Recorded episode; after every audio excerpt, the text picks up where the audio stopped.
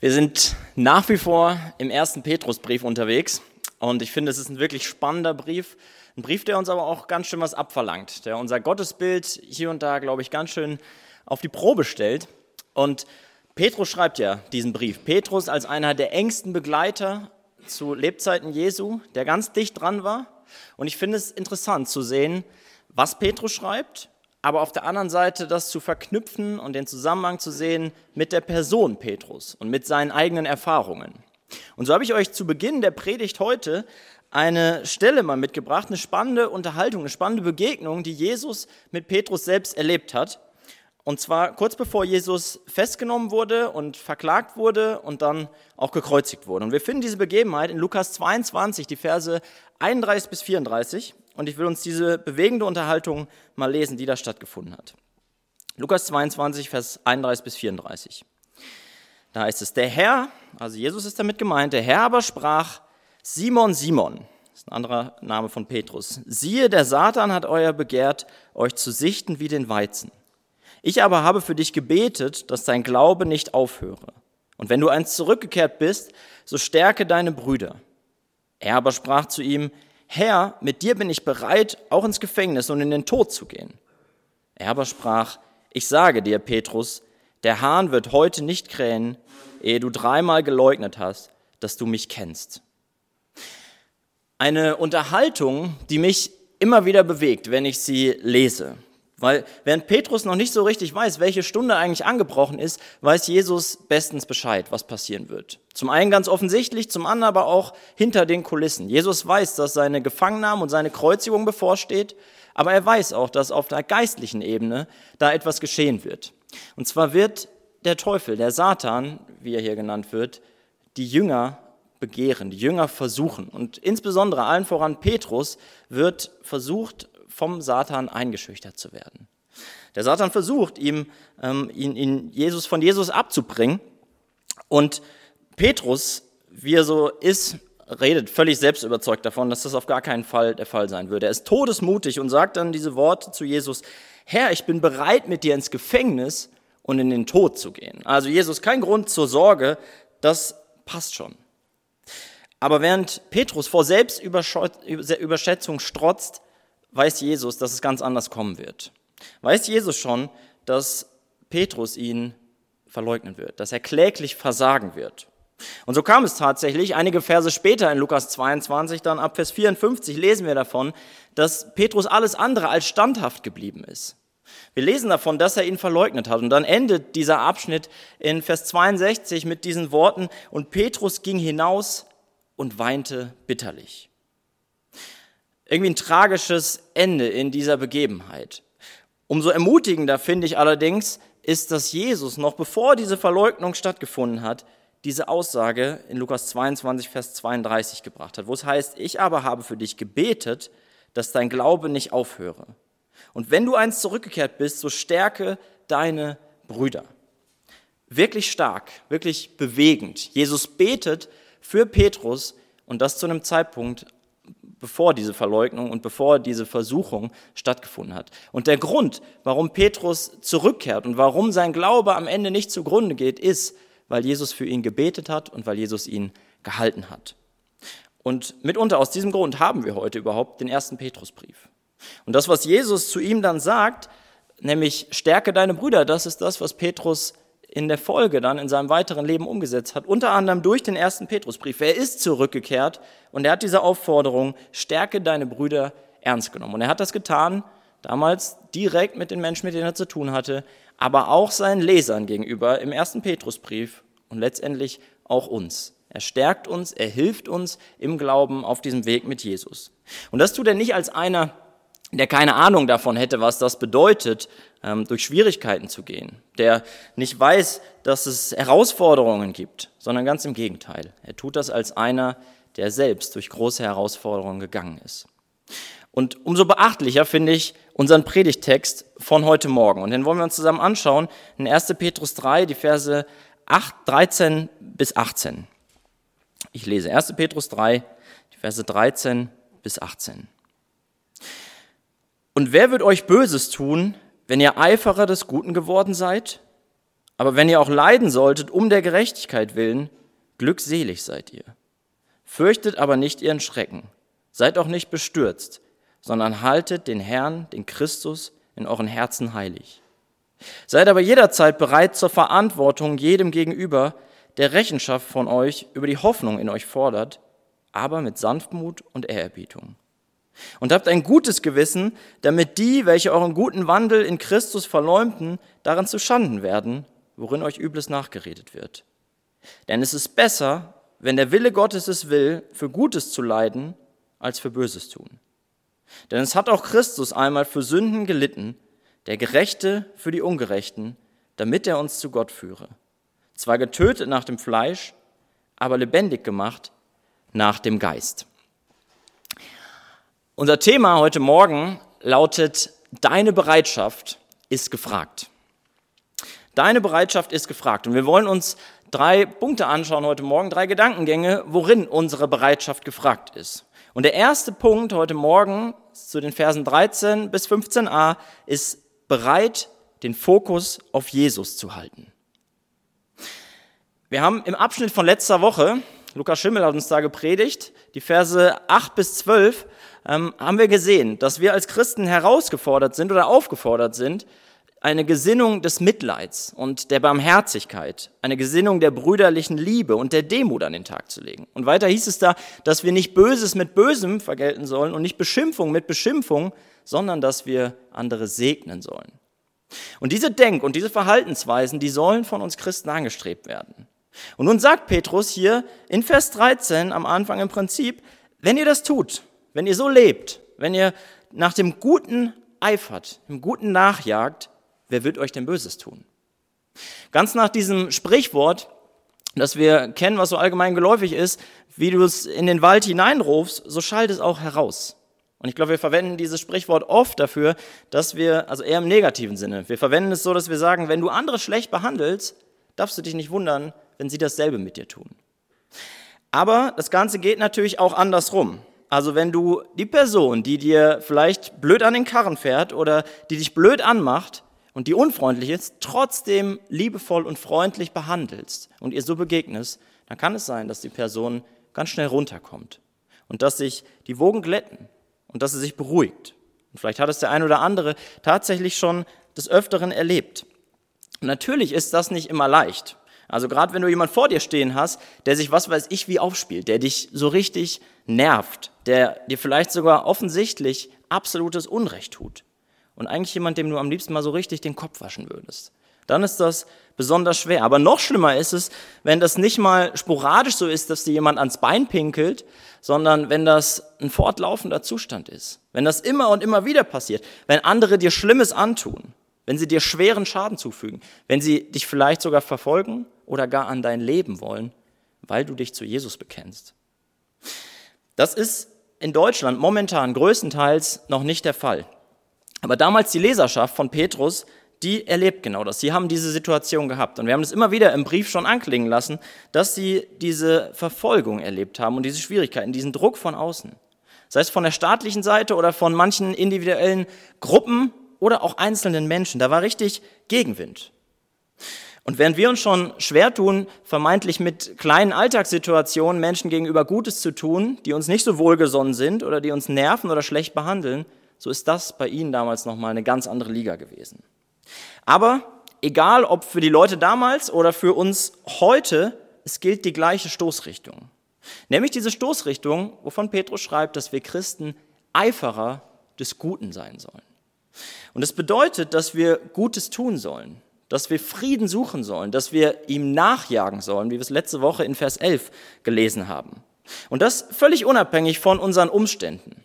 Völlig unabhängig davon, wie die anderen so drauf sind, wie sie auf uns so reagieren. Und auch völlig unabhängig davon, ob wir uns danach fühlen oder nicht.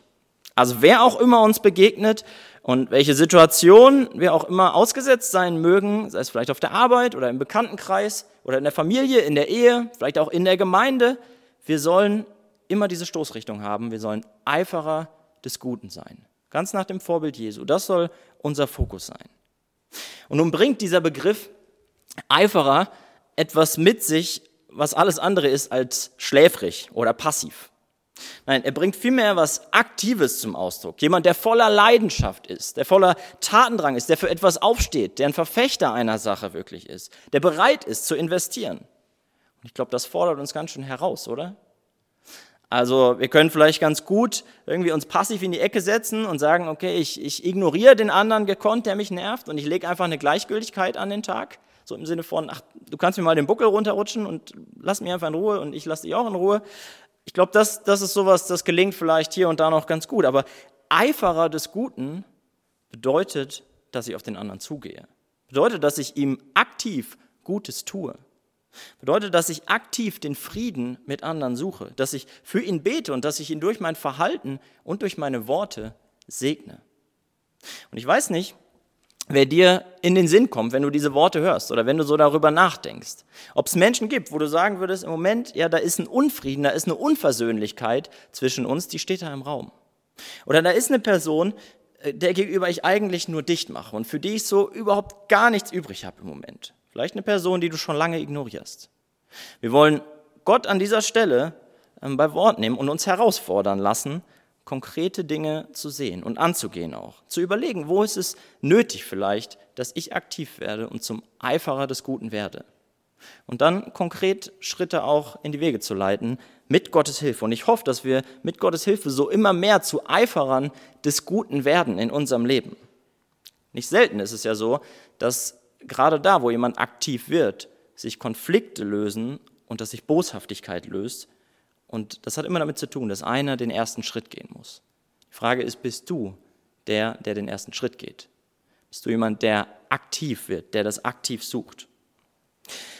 Jetzt könnte einer sagen, ja, ist ja schön und gut, also wenn das so einfach klappen würde. Ja, was ist denn, wenn ich Eiferer des Guten bin, aber der andere, der scheint sich keinen Millimeter zu bewegen. Der scheint überhaupt gar, kein, gar keine Form von mir Zuneigung zu zeigen. Ganz im Gegenteil, er verachtet mich weiter, die Lage entspannt sich nicht, verbessert sich nicht, er tut mir nach wie vor Böses und behandelt mich nicht gut. Petrus kennt dieses Szenario und er gibt uns Antwort auf diese Fragestellung in Vers 14. Schauen wir noch mal rein, wenn er schreibt, aber wenn ihr auch leiden solltet um der Gerechtigkeit willen, glückselig seid ihr. Na toll, das ist jetzt nicht so die Antwort, die wir uns wahrscheinlich gewünscht hätten oder die wir erwartet hätten. Mir persönlich wäre lieber gewesen, wenn Petrus sowas gesagt hätte wie, also wenn ihr merkt, dass ihr nach fortlaufendem Bemühen und vielen Bemühungen, wenn ihr merkt, dass der andere einfach nicht reagiert und dass er euch auch nicht besser behandelt, dann dürft ihr auch irgendwann einfach die Liebe und Geduld und Freundlichkeit und dieses gute Tun, dieses gute Verhalten, dürft ihr einfach dann irgendwann sein lassen, einstellen. Aber er sagt ganz im Gegenteil. Selbst wenn dein Gegenüber deinen Einsatz und dein gutes Verhalten, deinen Eifer und all das nicht mal im Ansatz honoriert, vielleicht nicht mal wahrnimmt und sich nicht ändert und du weiter leiden musst darum, dann ist es trotzdem so, dass es keinen Grund gibt, aufzugeben. Nach wie vor zählt, dass du darauf bedacht sein sollst, so zu leben, dass es Gott gefällt und dass es Gott ehrt. Und das schafft wahre Glückseligkeit. Und als ich es gelesen habe und mir so Gedanken darüber gemacht habe, ich gedacht, Moment, was, wie Glückseligkeit? Also was hat das denn damit zu tun? Wo soll denn darin bitte wahres Glück oder Freude oder irgendwas in diese Richtung sein? Petrus spielt an dieser Stelle auf die sogenannten Seligpreisungen von Jesus an. Und wir werfen da kurz einen Blick hinein in die letzten drei Seligpreisungen, Matthäus 5, Versen 9 bis 12, wo Jesus ganz Ähnliches gesagt hat. Dort heißt es, Matthäus 5, Vers 9, Glückselig die Friedensstifter, denn sie werden Söhne Gottes heißen. Glückselig die um Gerechtigkeit willen Verfolgten, denn ihrer ist das Reich der Himmel. Glückselig seid ihr, wenn sie euch schmähen und verfolgen und alles Böse lügnerisch gegen euch reden werden, um meinetwillen. Freut euch und jubelt, denn euer Lohn ist groß in den Himmeln, denn ebenso haben sie die Propheten verfolgt, die vor euch waren. Diese letzten drei Seligpreisungen sprechen genau über Konfliktsituationen, über Gegenwind, über Verachtung, über Ablehnung, über Verfolgung um Jesu willen, weil sich jemand zu Jesus hält, weil er ihm nachfolgt. Und auch Jesus spricht aber hier über Glückseligkeiten. Er erwähnt das immer wieder. Und interessant ist dabei, dass er vor allem ähm, seinen Leuten gegenüber Verheißungen gibt, die diese Glückseligkeit so ausmachen. Drei Stück sehen wir hier. Der erste ist in Vers 9, sie werden Söhne Gottes heißen. Die zweite in Vers 10, denn ihrer ist das Reich der Himmel. Und die dritte, euer Lohn ist groß in den Himmeln in Vers 12.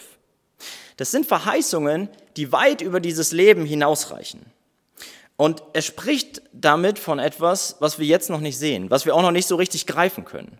Und trotzdem ist es eine Realität, eine geistliche Realität. Es ist eine geistliche Realität, dass wir eines Tages in Ewigkeit in der Gegenwart Gottes sein werden als Christen. Es ist eine Realität, dass wir in den Himmel zu ihm eingehen werden. Und es ist auch eine Realität, dass wir Lohn für unsere Treue bekommen werden. Und diese geistliche Realität, die hilft uns im Hier und Jetzt an Jesus festzuhalten. Und genau das hat Petrus interessanterweise in seinem Brief immer wieder vom Gedankengang her schon deutlich gemacht. Zum Beispiel, wenn er in 1. Petrus 1, Vers 4 davon gesprochen hat, dass wir ein himmlisches Erbe haben als Christen. Oder in Kapitel 2, Vers 11, wenn er uns Beisassen und Fremdlinge nennt und damit eigentlich deutlich macht, wir sind hier als Christen nur auf der Durchreise, auf dem Weg in unsere himmlische Heimat zu Gott. Das heißt, das ist so diese Zukunftsperspektive, die mit Glückseligkeit verbunden ist. Und auf der anderen Seite bringt Glückseligkeit auch, birgt es auch noch was anderes in sich. Und zwar bringt es wirkliches Glück und wirkliche Freude, wenn wir im Einklang mit Gottes Willen leben. Und das macht zum Beispiel Psalm 119, Vers 1 deutlich. Ein kurzer Vers, den ich euch auch mal mitgebracht habe. Da heißt es, glücklich sind, die im Weg untadelig sind, die im Gesetz des Herrn wandeln. Ja, also auch im Einklang mit Gottes Vorstellungen zu leben, Gottes Willen zu leben, bringt wirkliches Glück mit sich. Und das ist natürlich beim besten Willen nicht immer, immer einfach.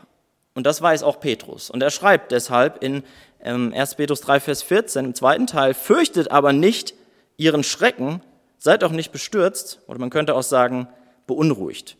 Und gerade in der Situation der Verfolgung um des Glaubens willen, gerade wenn es dir selbst an den Kragen geht, Gerade wenn es bedeutet, dass sich Angst breit machen kann, dann ist die Gefahr ja groß, dass wir uns davon verleiten lassen.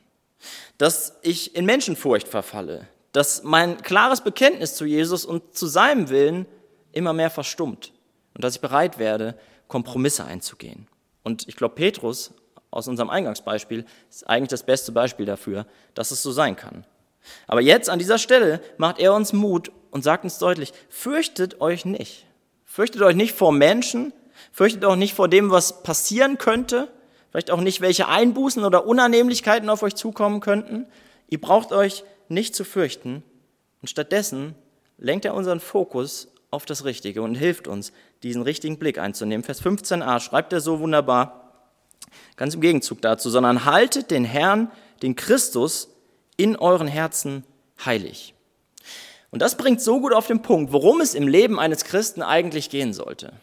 Ja, die NEU, die neue evangelistische Übersetzung, drückt es so aus, lasst vielmehr Christus, den Herrn, die Mitte eures Lebens sein.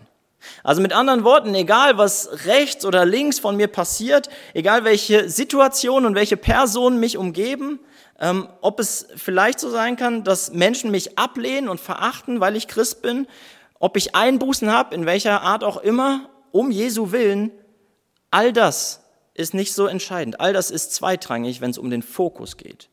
Und der Fokus soll sein, dass alles Entscheidende in meinem Leben ist, diesen Fokus auf Jesus zu halten, dass er in der Mitte meines Lebens bleibt.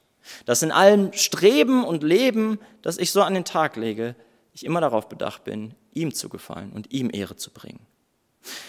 Und nur durch diese richtige Fokussierung und diese innere, innige Beziehung zu Jesus werde ich bereit, manches Unrecht zu ertragen, werde ich bereit, um seinetwillen und durch seine Kraft auch zu leiden, wenn es nötig ist. Und ich werde bereit, selbst in herausfordernden Umständen, zum Eiferer des Guten zu werden. Und ich will uns fragen, jeden Einzelnen von uns, wenn du eine Ist-Analyse für dich persönlich gerade machst, wie steht es da? Ist Jesus dein Fokus?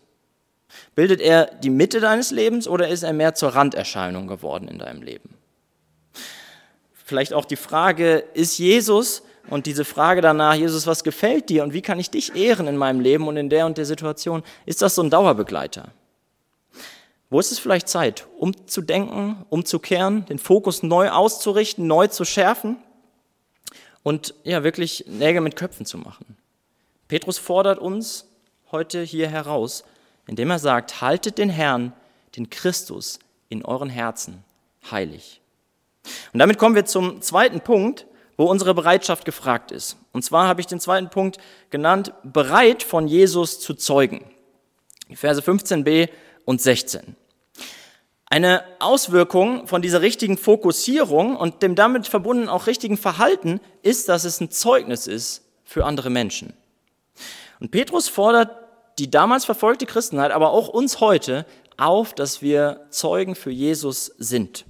Und das geschieht auf zweierlei Arten. Durch unsere Worte und durch unseren Wandel.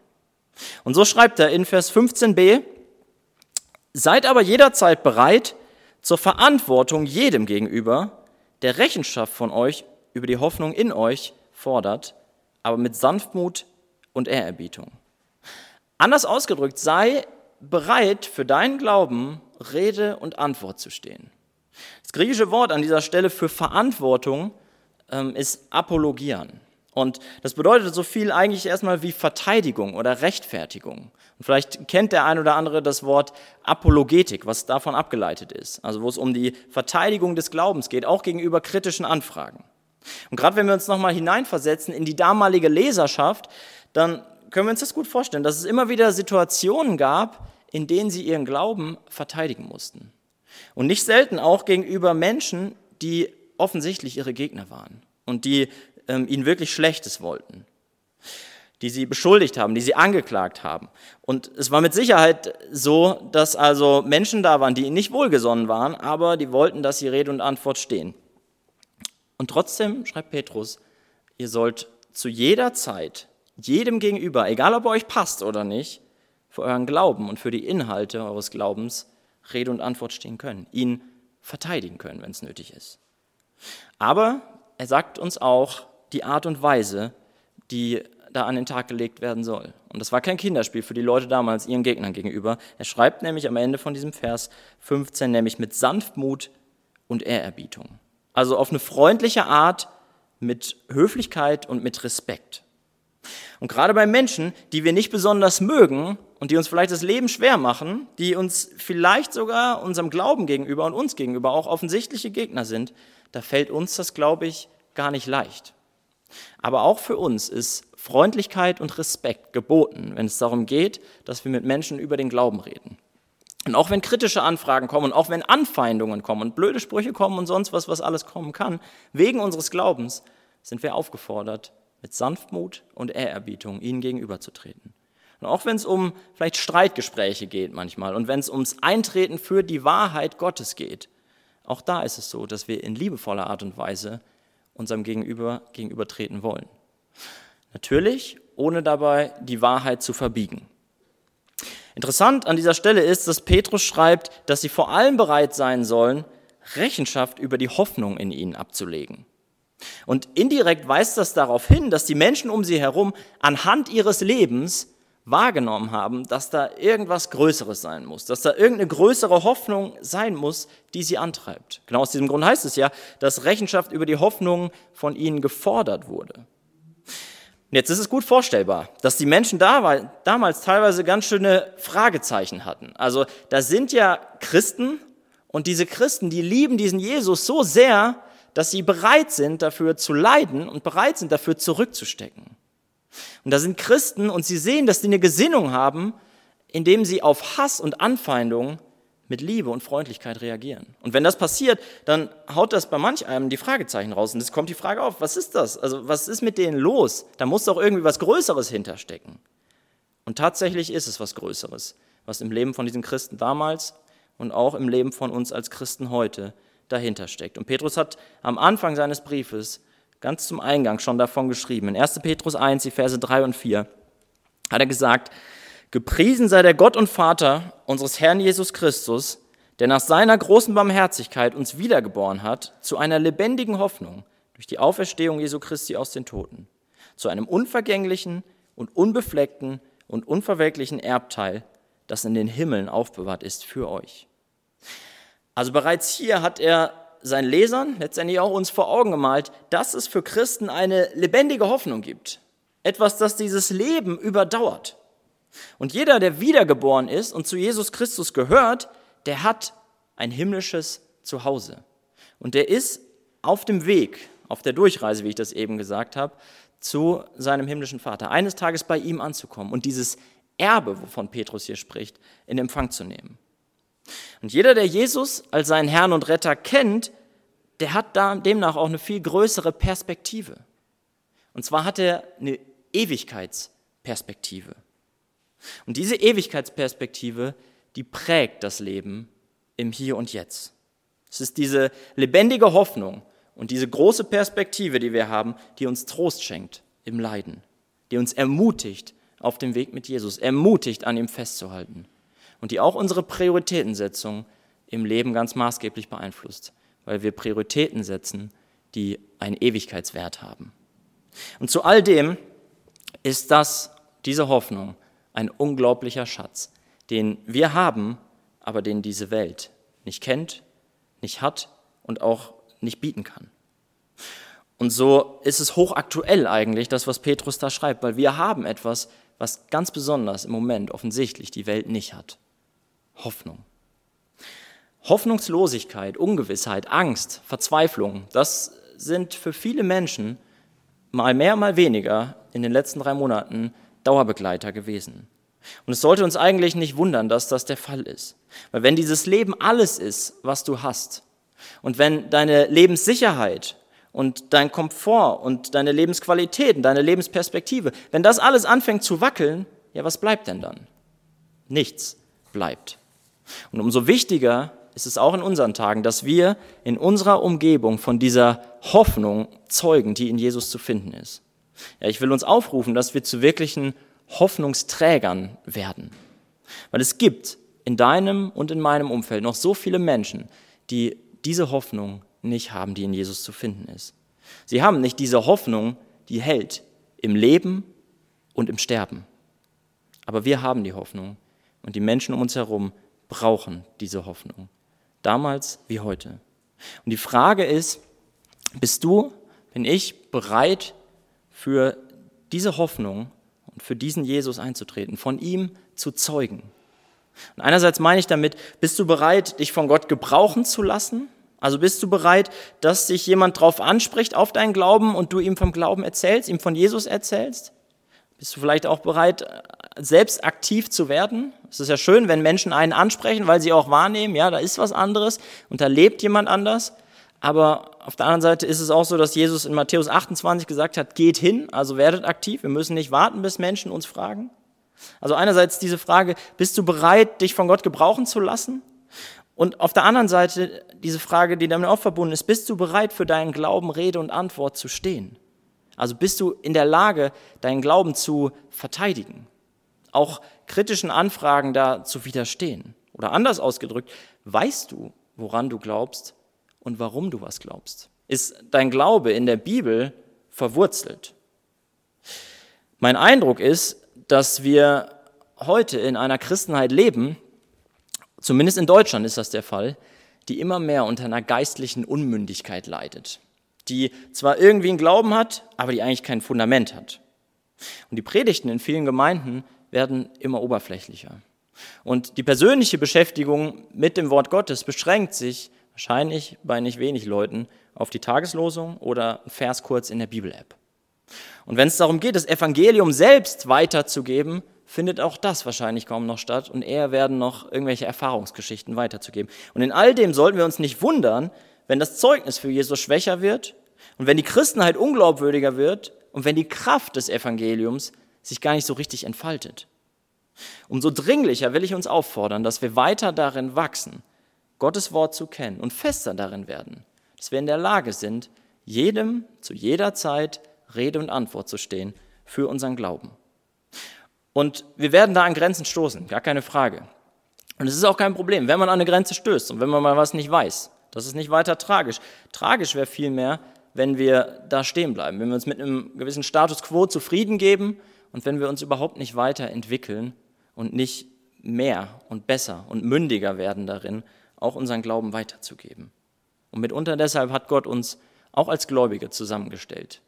Weil gerade da, wo ich vielleicht mal was nicht weiß, und das wird passieren, sind andere da, mit denen Gott mich auf die Bahn geschickt hat, mit denen ich darüber reden kann, die ich fragen kann, die schon länger vielleicht im Glauben unterwegs sind, die sich in der Bibel, im Wort Gottes gut auskennen, sich viel damit beschäftigt haben. Und so können wir gemeinsam Fragen bewegen und Antworten suchen, uns austauschen darüber. Und dabei spornen wir uns gegenseitig an und helfen uns, ermutigen einander als Zeugen Jesu. Wir sind also gefragt, Zeugen Jesu zu sein, in Wort und in Wandel. Und genau davon spricht Petrus in Vers 16, wenn er uns auffordert, und habt ein gutes Gewissen, damit die, welche euren guten Wandel in Christus verleumden, daran zustanden werden, worin euch Übles nachgeredet wird. Dieser Gedanke, der knüpft sich ganz an an das, was wir schon hatten im ersten Petrusbrief, 1. Petrus 2, Vers 12 und Vers 15. Und ähm, wir haben das schon behandelt und ich kann verweisen an dieser Stelle auf eine Predigt mit dem Titel Gottes Kontrastgesellschaft in einer verlorenen Welt. Es ging aber, oder es geht ganz grob darum, dass wir als Christen durch unseren guten Wandel in Christus, so wie es hier heißt, einen Unterschied machen und ein überführendes Leben führen. Und das gerade bei den Menschen, die uns nicht wohlgesonnen sind, die vielleicht mitunter ähm, ganz besonders uns bösartig sind, weil wir Christen sind. Und gerade bei solchen Menschen kommt uns offen gesprochen ja, die, die, kommt unsere Liebe ja schnell an die Grenzen. Und wir empfinden nicht viel für sie. Aber gerade da ist es so wichtig, den Fokus auf Jesus zu halten, die enge Beziehung zu ihm zu pflegen und daraus resultierend dann auch einen guten Wandel an den Tag zu legen. Und ich hoffe, dass wir das können und dass wir mit Paulus sagen können, wie er das in Apostelgeschichte 24, Vers 16 so schön ausdrückt, darum übe ich mich auch alle Zeit, ein Gewissen ohne Anstoß zu haben vor Gott und den Menschen. Und so wirkt diese Paarung zusammen. Unser Wandel und unsere Worte. Und ich will es mal so ausdrücken, dein Leben ist ein Wegbereiter, um die Botschaft des Evangeliums weiterzusagen. Dein Leben ist ein Wegbereiter, um die Botschaft des Evangeliums weiterzusagen. Unsere Worte sprechen ja oft lauter als unser Leben. Äh, unser Leben spricht oft lauter als unsere Worte. Entschuldigung, falsch rumgedreht. Aber wenn unsere Weitergabe des Evangeliums untermauert wird von unserem Leben, bin ich überzeugt davon, dass die ganze Kraft des Evangeliums so richtig in Erscheinung tritt. Und das führt uns zum letzten Punkt. Und dieser dritte Punkt ist, bereit nach Jesu Vorbild zu leiden. Und es geht um die Verse 17 und 18. In unserem Abschnitt von heute ging es viel um Zurückstecken, es ging viel um Leiden, es ging um Leiden um des Glaubens willen vor allem und es ging darum, Eiferer des Guten zu sein. Und das, auch wenn es keinerlei Beachtung findet. Und jetzt in Vers 17 hier bringt Petrus das mit einer herausfordernden Aussage nochmal so auf den Punkt. Wenn es da heißt, denn es ist besser, wenn der Wille Gottes es will, für Gutes tun zu leiden, als für Böses tun. Also vorher im Brief hat er uns schon an mehrfacher Stelle gesagt und auch in unserem Abschnitt von heute auf direkte oder indirekte Weise, dass wir Gutes tun sollen. Und jetzt sagt er uns, wie so eine Art Grundsatz hier, ist es besser für Gutes tun zu leiden, als für Böses tun. Also anders ausgedrückt, es ist besser, wenn du Gott gegenüber gehorsam bist und dafür Leiden erträgst und dafür zurücksteckst, als wenn du anderen Böses tust und dich versündigst und am Ende dafür Leiden erträgst. Ja, es kann sein, dass du Probleme kriegst, weil du ähm, dich zu Jesus hältst. Probleme mit anderen Menschen, Anfeindungen oder sonst was. Es kann sein, dass du Probleme kriegst, weil du bei manchen Sachen nicht mitmachst und weil du Jesus und seinen Willen höher achtest als irgendwelche gesellschaftskonformen Dinge. Und vielleicht kostet es dich Ansehen, vielleicht kostet es dich eine Beförderung, Geld, Freundschaft, was auch immer. Aber es ist besser, wenn du mit Gott im Reinen bist und ein gutes Gewissen vor ihm hast, wie wir es in Vers 16 gerade hatten, als wenn du aus Menschenfurcht, aus Bequemlichkeit, aus Angst, aus irgendwelchen falschen Bestrebungen dich am Ende versündigst. Und wenn wir uns zu ihm halten, dann gilt für uns eine wunderbare Zusage aus Vers 12, aus dem Text, den wir letzte Woche hatten. Das ist der Vers, an den unser Textabschnitt heute unmittelbar anknüpft. Und ich habe ihn nochmal dabei. In 1. Petrus 3, Vers 12 heißt es, denn die Augen des Herrn sind gerichtet auf die Gerechten und seine Ohren auf ihr Flehen. Das Angesicht des Herrn aber ist gegen die, welche Böses tun. Ich finde, das ist eine wunderbare Ermutigung, eine wunderbare Verheißung für jeden von uns, die wir Jesus nachfolgen wollen, die wir auf ihn hören wollen. Und das auch wenn es hart wird, auch wenn es uns was kostet. Aber hier diese Aussage macht deutlich, Gott lässt seine Leute nicht im Stich. Die Leute, die sich zu ihm halten, die sich ihm unterstellen, die sieht er und die hört er. Er verschließt nicht seine Augen und verschließt nicht seine Ohren, sondern wie es hier heißt, ganz im Gegenteil, er richtet seine Augen auf die Gerechten und seine Ohren auf ihr Flehen.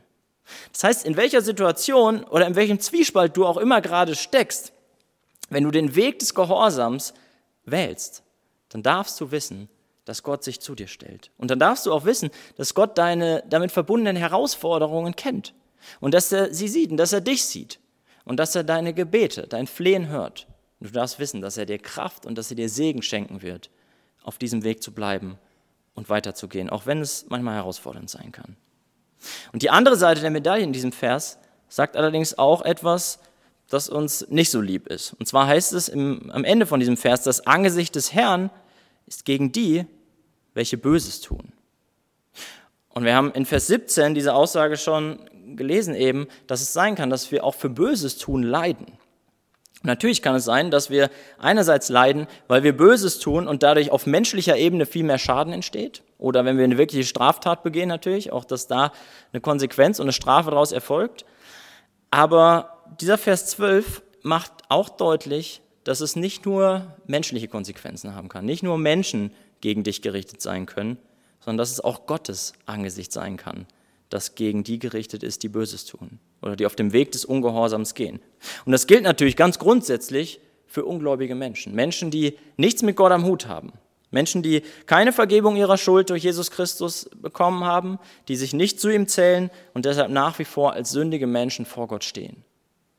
Gegen die ist Gottes Angesicht auf jeden Fall gerichtet. Und ich komme auf diese Problematik gleich nochmal zu sprechen. Aber dass sich Gottes Angesicht gegen die richten kann, die Böses tun, betrifft auch uns Gläubige oder kann auch uns Gläubige betreffen. Zwar geht es dabei nicht mehr um Errettung, aber die Bibel macht an verschiedenen Stellen deutlich, dass wir nicht einfach unsere Wege nach Gutdünken gehen können und dabei erwarten können, dass Gott das schon alles mit einem Lächeln irgendwie beäugt und sagt, ich gucke mir das stillschweigend an, wenn ihr Wege des Ungehorsams geht. Nein, die Bibel macht uns deutlich, dass das Konsequenzen haben wird. Und das merken wir nicht immer sofort. Definitiv nicht. Und Gott schreitet auch nicht immer sofort ein. Aber zum Beispiel Hebräer 12, Vers 6 sagt uns deutlich, denn wen der Herr liebt, den züchtigt er, er schlägt aber jeden Sohn, den er aufnimmt. Wie diese Züchtigung aussieht und was Gott dazu benutzt, das kann sehr unterschiedlich sein. Aber es wird so gut wie immer der Fall sein, dass es mit Leiden und mit Zerbruch verbunden ist. Und umso mehr sollten wir nicht leichtfertig einfach irgendwelche Wege gehen, wo wir wissen, die gefallen Gott nicht. Und wir sollten vorsichtig damit sein, faule Kompromisse zu schließen oder darin verharren, Böses zu tun. Vielleicht auch darin verharren, unversöhnlich zu sein. Und wenn du weißt, dass du auf einem falschen Weg bist und Gott hat dir das eigentlich schon oft deutlich gemacht, dann will ich dir an dieser Stelle aufrufen, kehr um. Dann bring deine Schuld ans Kreuz und bitte ihn um Vergebung und mach eine wirkliche 180-Grad-Wende. Nun ist hier in diesem Vers 17 im 1. Petrus 3 noch eine ganz interessante Formulierung drin. Wenn es da heißt, wenn der Wille Gottes es will, oder wörtlicher eigentlich, wenn der Wille Gottes es wollen sollte. Und ich weiß nicht, wie es dir geht, wenn du sowas liest und ob das dein Gottesbild zulässt oder nicht, es ist so ganz in dem Gedankengang, kann es denn sein, dass Gott will, dass wir als seine Leute leiden? Und ich würde sagen, die Bibel macht deutlich, ja, es kann sein, dass wir nach Gottes souveränem Willen als Christen auch leiden. Und wir sehen diesen Gedanken an vielen Stellen in der Bibel. Sie ist voll von Menschen, die in Herausforderungen gesteckt haben, die Schweres durcherlebt haben, Schweres durchgemacht haben. Und wir sind auch im ersten Petrusbrief schon an verschiedener Stelle darauf gestoßen. Zum Beispiel in Kapitel 1, Vers 6 und 7, wo schon mal die Rede davon war, dass unser Glaube durch mancherlei Prüfungen ähm, gereinigt und bewährt werden soll. Und wir können an dieser Stelle nicht darauf eingehen, welchen Nutzen Leiden im Leben eines Gläubigen alle haben können. Ich habe das an anderer Stelle mal getan. Ich kann euch da verweisen nochmal auf eine, eine Predigt äh, über Philippa 1, Vers 27 bis 30 mit dem Titel Kämpfe den guten Kampf des Glaubens, findet ihr auf unserer Homepage. Da habe ich das ein bisschen mehr ausgeführt. Aber wichtig ist festzuhalten in all dem, Gott hat keine Freude an den Leiden als solches, sondern an der Frucht, die daraus entsteht. Und das beste Beispiel dafür ist Jesus selbst. Und genau dieses Beispiel führt Petrus jetzt hier in Vers 18 ins Feld, weil Jesus ist der Inbegriff davon, was es bedeutet, für Gutes tun zu leiden, und zwar zum Nutzen anderer. Und wiederum leitet Petrus in Vers 18 mit einem Denn ein und er knüpft diese Abschnitte oder diese Verse so eng aneinander. Und dann schreibt er in Vers 18, denn es hat auch Christus einmal für Sünden gelitten, der Gerechte für die Ungerechten, damit er uns zu Gott führe. Zwar getötet nach dem Fleisch, aber lebendig gemacht nach dem Geist. Das ist so ein wunderbarer Vers, finde ich, weil er die gute Nachricht von Jesus Christus so gut auf den Punkt bringt. Wir finden hier diese Gegenüberstellung zwischen Jesus und zwischen uns Menschen. Ja, da ist die Rede von Jesus, dem Gerechten, und es steht in der Einzahl, und von den Ungerechten, womit wir Menschen gemeint sind, das ist die Mehrzahl. Und das nicht ohne Grund. Weil Jesus als der Sohn Gottes der einzig Gerechte war, der je gelebt hat. Der einzig Gerechte, der von Gott als gerecht befunden wurde, der sich nie etwas zu Schulden kommen lassen hat, der nie etwas Böses getan hat oder gedacht hat oder gesagt hat. Und auf der anderen Seite stehen wir im Kontrast als Menschen, die ungerecht sind. In Römer 3, Vers 10 heißt es, da ist kein Gerechter, auch nicht einer. Das heißt, ausnahmslos alle Menschen, du und ich, sind sündige Menschen, sind schuldige Menschen, ungerechte Menschen vor Gott. Und so stehen wir vor ihm. Ja, wir haben alle gesündigt. In unserem Denken, in unserem Reden, in unserem Handeln, aber nicht zuletzt auch darin, dass wir Gott verachtet haben, dass wir ihn abgelehnt haben, dass wir ihn ignoriert haben. Und so bleibt eigentlich für uns sündige Menschen nichts anderes übrig, als dass wir Strafe von einem gerechten Gott bekommen. Und es wäre unser Zustand und es wäre für immer so geblieben, wenn Gott nicht ein riesengroßes Aber geschaffen hätte. Dieses Aber in Jesus Christus. Und genau davon ist hier die Rede. Jesus, der einzig Gerechte, litt und starb für die Sünden der Ungerechten, für unsere Sünden, für deine und für meine Sünden. Und er ist gestorben und er ist wieder auferstanden. Und so kann er ein neues Leben schenken. Er hat bezahlt unsere Schuld am Kreuz. Und dann heißt es hier, der Grund, warum er das getan hat, damit er uns zu Gott führe. Das heißt, der einzige Weg, wieder in die Beziehung zu Gott zu kommen und nach dem Tod in die Ewigkeit zu ihm einzugehen, in den Himmel zu kommen, bestand und besteht nach wie vor darin, dass Jesus diese, diese Leiden und dieses Sterben, dass es ganz persönlich von mir in Anspruch genommen wird. Dass ich ein Ja finde zu diesem Jesus. Und das bedeutet, dass ich mich im Gebet an ihn wende und dass ich bekenne vor ihm, ja, ich bin ein schuldiger Mensch, ich bin ein sündiger Mensch, ich habe nichts zu bringen und ich bitte dich um Vergebung. Und ich glaube, dass du auch für meine Schuld am Kreuz bezahlt hast, auch für meine Schuld gestorben bist. Und erst wenn ich das persönlich annehme und wenn ich mein Leben Jesus, diesem Herrn, unterstelle, dann gilt diese Rettung für mich. Sie gilt nicht automatisch, sondern nur für den, der glaubt und der es im Glauben annimmt. Vielleicht hast du eingeschaltet und hast das gerade zum ersten Mal gehört, vielleicht auch schon öfters gehört, aber es ist noch nicht klar für dich. Du hast es noch nicht angenommen. Ich will dir ans Herz legen, weiter darüber nachzudenken, das ernst zu nehmen, diese Sache zu prüfen mit Jesus und mit dem, was er da getan hat und das ganz persönlich werden zu lassen. Gerne auch deine Fragen loszuwerden ähm, an uns als Gemeinde, an diese E-Mail-Adresse, die eben schon eingeblendet wurde, oder auch jemand, den du, den du kennst. Aber schieb diese, diese Botschaft und das, was Jesus für dich getan hat, nicht weg. Und wenn du schon mit Jesus unterwegs bist, dann darfst du dich freuen darüber, dass er ein für alle Mal deine Sünde, deine Schuld bezahlt hat.